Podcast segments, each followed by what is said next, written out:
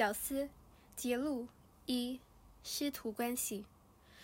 从小时候听的广播小说，方世玉、胡伟干进少林寺拜师学艺，到看张彻、刘家良、成龙、洪金宝所拍的许多武打电影，都有我最新的师徒关系。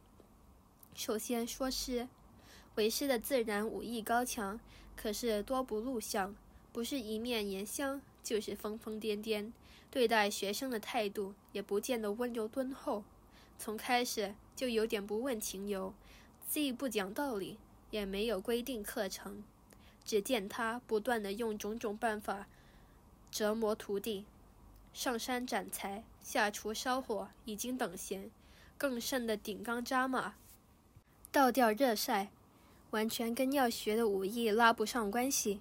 有时更用莫名其妙的方法，把徒弟折腾得死去活来。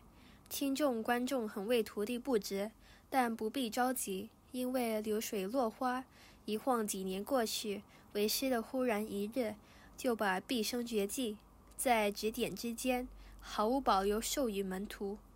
而过去的所谓折腾，原来就是基本训练，顺便测试徒弟人品与耐力。再说徒弟最初可能傲气不群，或者不分好歹。但后来看到老师真功夫，佩服得五体投地，便苦苦求入师门。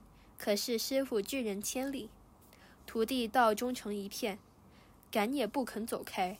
终于感动了老人家，当桃儿的什么苦差都得拼命去干。老师忽冷忽热，骂的时候多，怪脾气难于应付，但为了学艺，咬紧牙不出一句怨言。